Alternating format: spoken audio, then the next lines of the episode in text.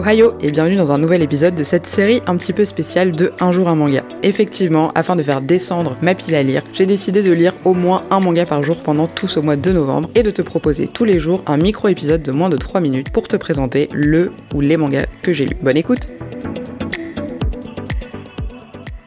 Dans l'épisode d'aujourd'hui, je ne vous parle pas, comme vous avez pu le voir, d'un seul, mais de deux mangas qui vont généralement ensemble, comme vous l'aurez compris. Il s'agit donc des deux tomes anthologie de Tatsuki Fujimoto, l'auteur de Chainsaw Man et de Fire Punch. Deux tomes qui donc du coup ont le titre de l'âge qu'il avait au moment de proposer ses histoires courtes, puisque ce sont donc deux recueils d'histoires courtes. 17-21 qu'il a fait donc entre 17 et 21 ans, et 22-26 qu'il a fait entre 22 et 26 ans. Je précise que cet épisode durera peut-être un peu plus de 3 minutes du coup, puisque je dois parler de ces deux œuvres. Dans le premier, on retrouve quatre histoires courtes, Deux poules au fond du jardin, L'élève Sasaki a arrêté une balle, L'amour est aveugle et Shikaku. Et dans le deuxième, donc 22-26, pareil, nous avons quatre histoires, La rhapsodie des sirènes, Le syndrome de métamorphose en fille au réveil, La prophétie de Nayuta et La grande sœur de la petite sœur. Il faut savoir, pour ceux qui n'écoutent pas le podcast depuis toujours ou qui ont découvert le podcast par le biais de ce défi Un jour un manga, que je n'ai pas du tout accroché à Chainsaw Man. Pour le coup, j'ai essayé de lire les quatre premiers tomes, j'ai pas du tout euh, apprécié cette histoire trop what the fuck pour moi, ça partait trop dans tous les sens. Je pense avec du recul que j'étais pas encore assez, entre guillemets, prête pour lire ce type d'histoire au moment où je l'ai lu, parce que je me dis c'est pas possible que j'aime autant les autres œuvres de Fujimoto et pas celle-là.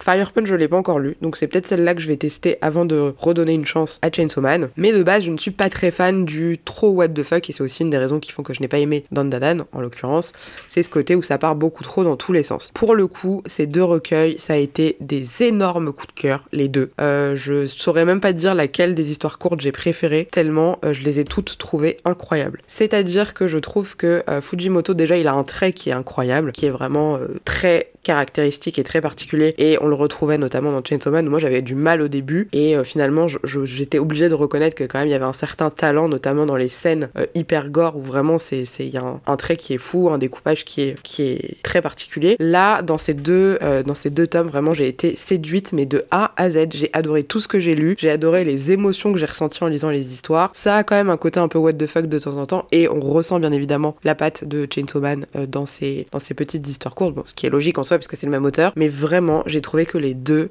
ça mérite son, leur titre d'anthologie parce que c'était génial. C'est vraiment, c'est tout le génie de l'auteur, je trouve, est condensé là-dedans. Look Back, j'avais beaucoup aimé aussi euh, le côté. Euh, en fait, je trouve que dans ce qu'il fait, il a un côté hyper poétique, peut-être malgré lui, parce qu'on sent que le mec, il est complètement perché, euh, ne serait-ce que quand on lit les petits, les, petits commentaires qu'il a mis à la fin de ces deux tomes, on sent que le gars, il, est pas net, quoi. Vraiment, je pense que c'est un génie incompris. Mais en tout cas, là, vraiment, alors, je, je sais pas si dans dans, les gens qui écoutent, il y a des gens qui n'ont pas aimé Chainsaw Man, qui n'ont pas accroché. Honnêtement, lisez-les. Même si vous dites ouais, c'est Fujimoto, c'est pas trop ma cam, etc. C'est incroyable. Vraiment, je j'ai pas d'autres mots en fait. J'ai adoré. C'est toutes les histoires, le, style, la dynamique qu'il y a, les émotions qui ressortent de ce qu'il dessine. En plus, il traite de sujets forcément hyper euh, actuels puisque euh, il y a des thèmes donc euh, sur l'acceptation de soi, il y a des thèmes sur le côté un peu le rapport qu'on va avoir au genre. Il y a le des il y a une histoire sur sur l'amour et sur ce sur ce qu'on est prêt à faire pour ses pour ses rêves, la discrimination. Enfin, franchement,